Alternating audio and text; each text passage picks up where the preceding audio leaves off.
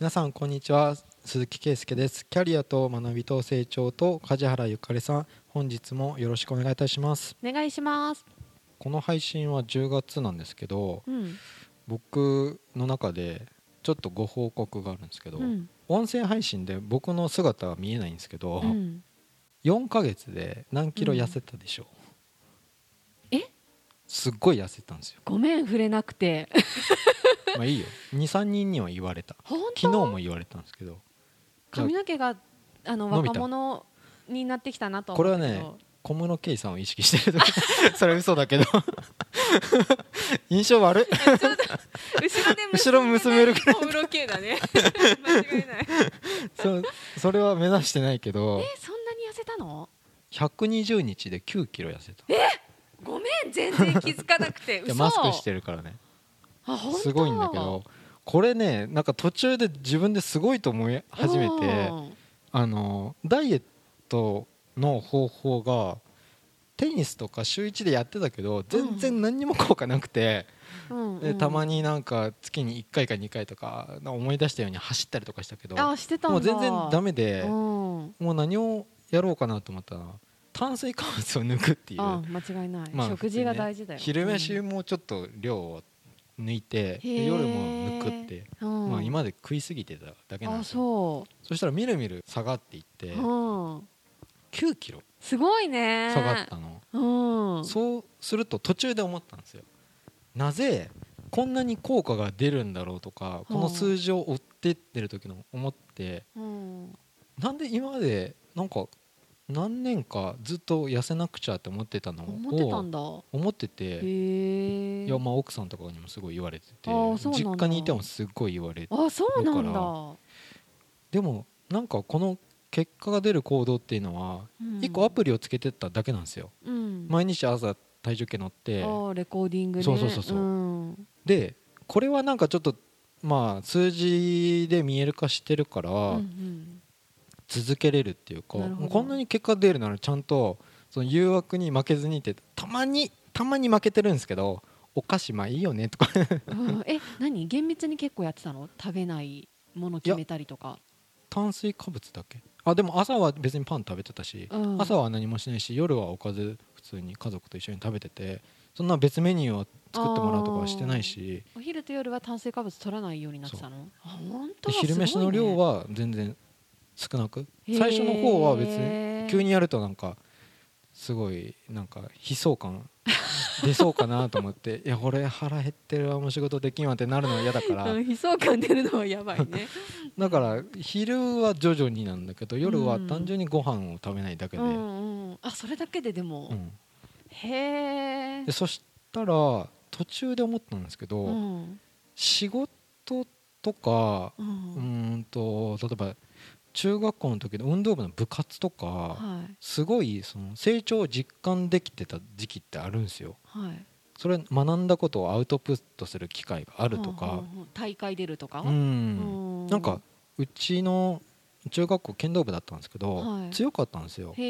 男女絶対に市で優勝するとかお個人も全部うちのキャプテンが取るとか、で剣道部って他に道場があったりする地域の中学校って強いんですけど、うん。うちなかったんですよ、うん。なくてないのになんでお前ら強いんだって他の中学校に言われたんですよ。うん。そしたら先生の指導法がいいへー。尽きるんですけどすごいね、毎回やってたことがあって毎日はい、意味のある練習をしろって言われてておお武武道っていうか剣道って厳しめの感じするじゃないですか、ー、先生のとこに行ってダダダダって走ってって正座するんですよ、によろしくお願いしまますって言ってだから結構実践練習をした後はは絶対先生のフィードバックをもらうんですよ。あ、いやそんなイメージないな。中学の部活で、うん、だからもう舐めた口聞いてると横叩かれたあしすごいちゃんとしてる感じだね。実はあのー今日は昨日できなかった高校を意識してここで1本取れるようにしようと思ってましたってでそれを今日練習で意識してたのかお前はみたいなこと言われてはいってう嘘かなとか 思いながら毎日それをやらされてあーそれはすごいね。なお前はなんで苦手苦手なやつをいつ克服するんだみたいな感じで詰められるからいや それをなぜ実践で出せないんだとか言って実践では得意な面ばっかりになっちゃってみたいな感じでなっててあの時期は確かにあれはなんかひどいなって思ってたけど緊張感ありすぎるんですよ。すごいね。嘘嘘を取り繕っても突っ込まれるんですよ。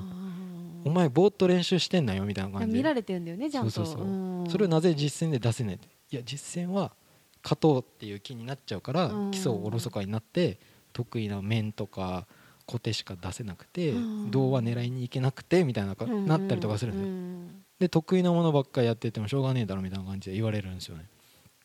とかその時の感覚とかなんか毎日振り返る？あの社労士の試験って結構1年目1回落ちてであこれはまずいなって同じことを繰り返してちゃいけないなって思ったのは過去問覚えちゃったんですよね。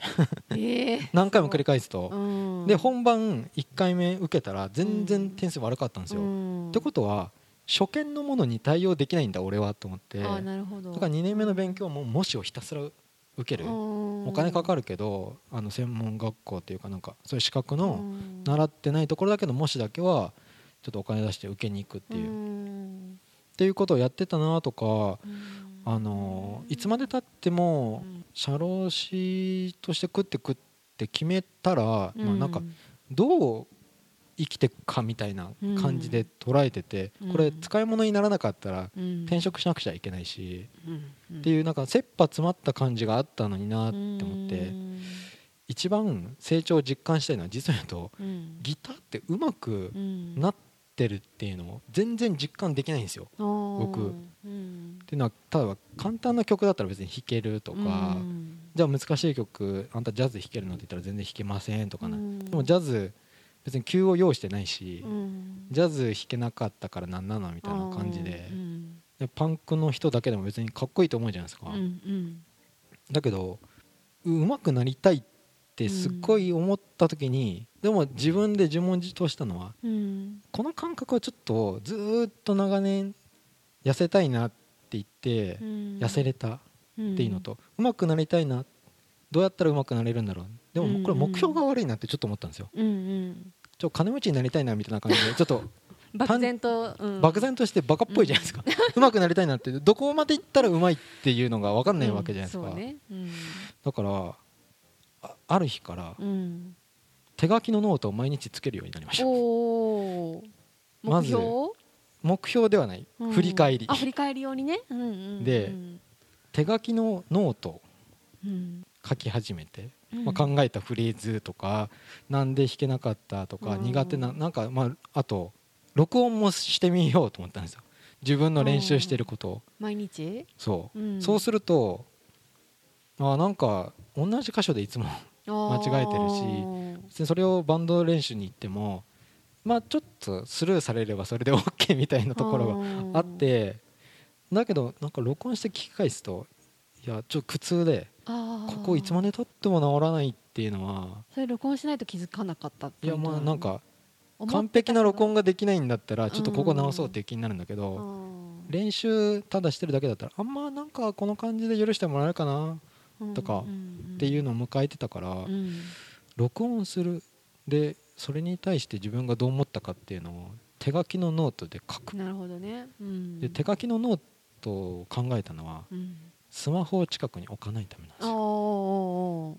アナログに行こうと思ったのは、情報をシャットダウンしないとついでに調べたりしそうだもんね。成長するためのなんか没頭する時間と集中力のためにちょっとアナログノートに行こうと思いまして。わかる。考え事は私もいまだに手書き。あもうそこは外せない。あそうなんですか？新鮮な気分なんですけど。ああんま書いてなかったんだ今まで。もう別にそのスマホのメモ機能ってめっちゃ使ってて。でもスマホがでも仕事だとすっごい、やっぱ覚えようと思ってスマホですぐメモするあの癖あったんですけど、わざわざ振り返りの時間を設けないと手書きのノートを開いてあれ思ったことちゃんとかんあのメモっとこうっていう。それは工夫して、うん、でうまくなるためには、うん、負ける悔しいなっていうもう感覚をたくさん生まないといけないと思って、うんうん、あのセッションのイベントに、うん、あのまず行きました、うんうんまあ、とりあえず課題曲みたいなのあるけど、まあ、弾けなくてもあの参加していいよみたいな、みんなで同じ曲をやりに行く場所、うん、うん。で僕そういうノリあまり好きじゃなかったんですよ。サークルノリとか仲間欲いしいよね。一人で練習しててもなんか退屈だよねとかなんか音楽好きが集まるサークルみたいな、うんうん。でそういう異業種交流会じゃないですけど、うん。そういう場に行くのちょっとサークルノリあんまり好きじゃないんですよね。あ今まで行ってたとこはそれとはまたちょっと違うまあ普通にまあ感じだったんだ、ババンド？あバンド。バンドと5人集まってとかだけど、まあ、20人とかいますよみたいなそういう場に行くのあんまり僕社交的じゃないから行きたくなかったんですよ、うんうん行ってみたらうん。下手もいるんですよね。うんうん。あのあのドラムには合わせれんでしょ？あの子あの子できてないじゃんとかちょっと思ったりとか。うんちょっとギターの人も下手だなと思ったりとか、練習中だからねみんうな、来ても意味なかったかなと思ったんですよ、で回ってきてうん。参加してみますかやってみますかって言って弾いたんですよね、うん。練習通りに弾けなくてうん。俺も下手じゃんと思ったんですよ。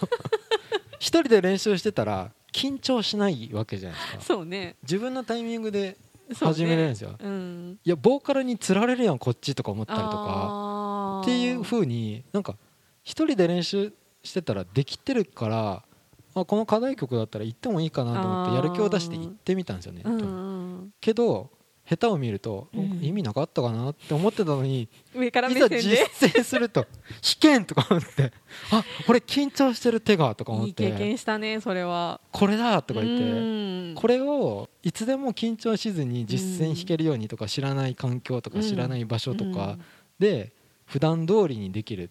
まあなんか芸人さんのライブとかもそうじゃないですか、うん。よう喋れるなって言ったらあれ台本のね。反復練習してるわけじゃないですか、うんこの環境大事だわバンドメンバーだったらちょっとさ僕がミスってもあみんな知スルーってるするとかうん。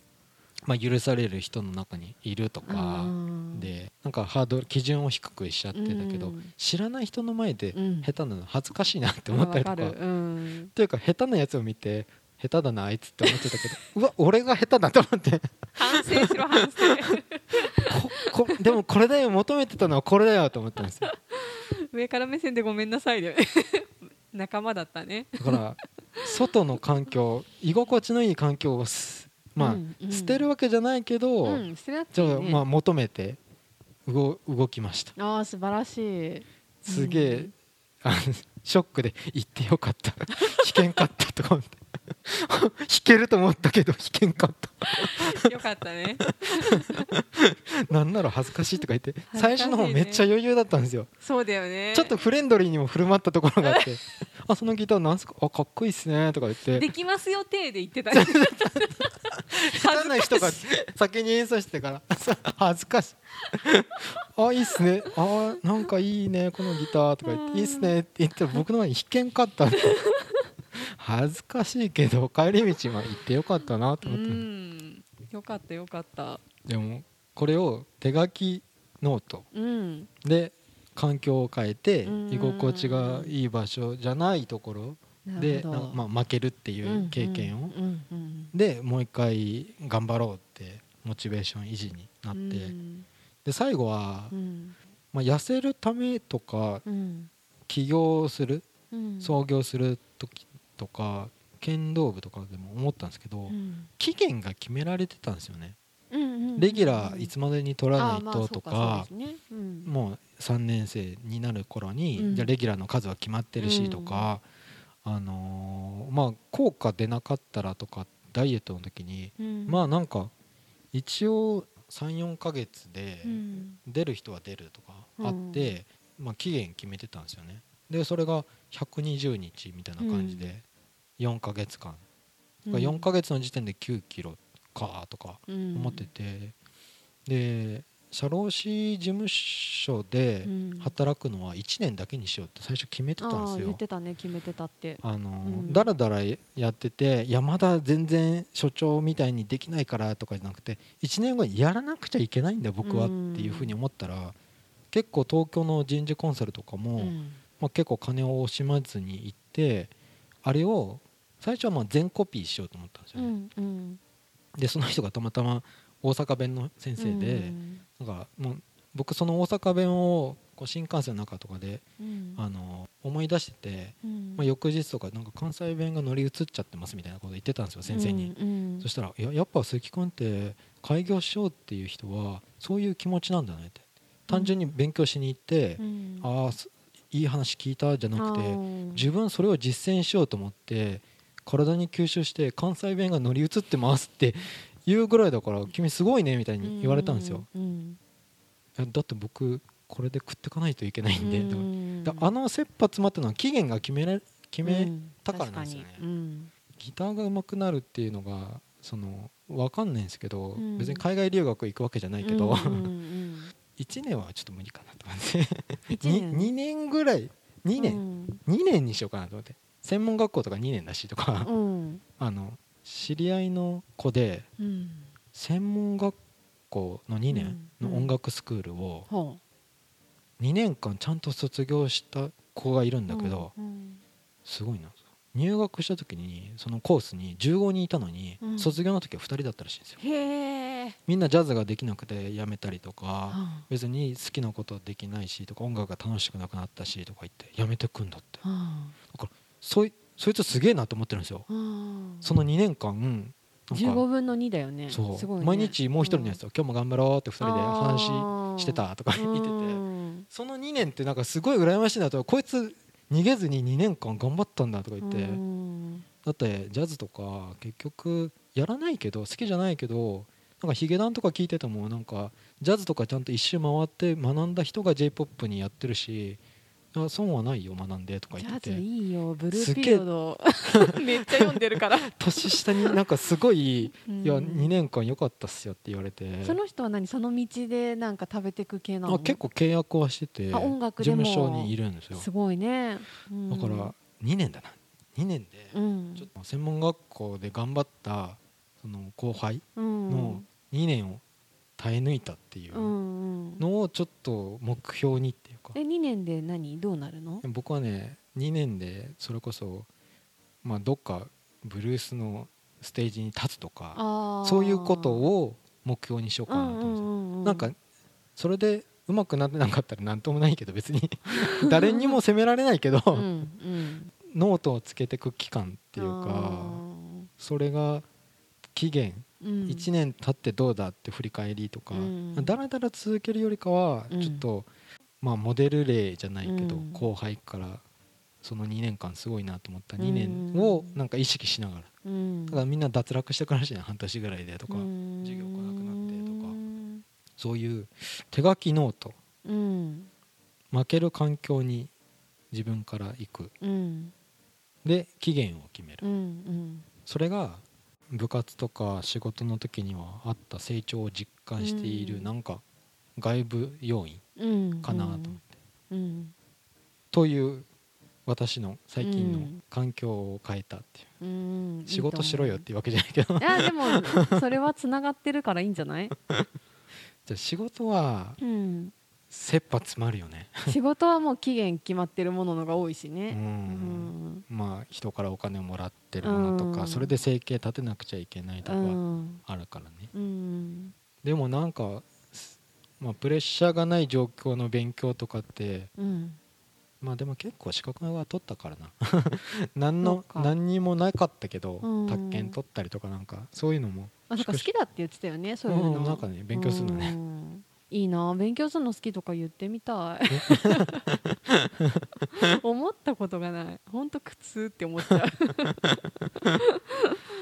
うん。でも期限決めるのも大事だしアウトプットも大事だしそう失敗も本当大事だと思う全部。うん。うん、ちょっとねあまりにもうん。ダイエットが効果がありすぎて、でどこが痩せたの？なんか本当に分かんないんだけど。今マあスク取りました顔？顔？顔フェイスラインなのね。あそっかそっか。ちょっと隠れてるから分かりづらいんだね、わかんない。そっかそっか。もともと別に太ってるっていう認識もないから。でめっちゃ太ってたんですよ。あ本当？一番あの一番のうん。これはやろうと思った決意したのは、うん。ライブやった映像を見たくなかっただけですあ自分で？顔丸いやんこあそうなんだ、ま丸い丸いあ、自分が毎日見てるからね。一番気づくよね。う んそういうのを見て、えーでもすごいな。9キロはすごいね、でもまあ普通の体験になったっていうだけなんですけどね。普通の人からしたら普通なんですけど、まあ、うん、自分の基準があるからね。うん、自分でいいと思うならいいと思う、うん。あの一応この番組のタイトルにある「成長のうん。ためにうん、実践する3つの工夫でした、はい。はい。ありがとうございます、なんか参考になれば。うん、なると思い鈴木もます頑張ってるなって思ってくれれば。うん、頑張ろう。今週は以上とさせていただきます、はい。ありがとうございました。ありがとうございました。番組では2人へのご意見ご質問をお待ちしています。社会保険労務士事務所コルトスのホームページまたは info アットマーク sr ハイフン koluts.com info アットマーク sr ハイフンコルトス .com へお問い合わせください。お待ちしています。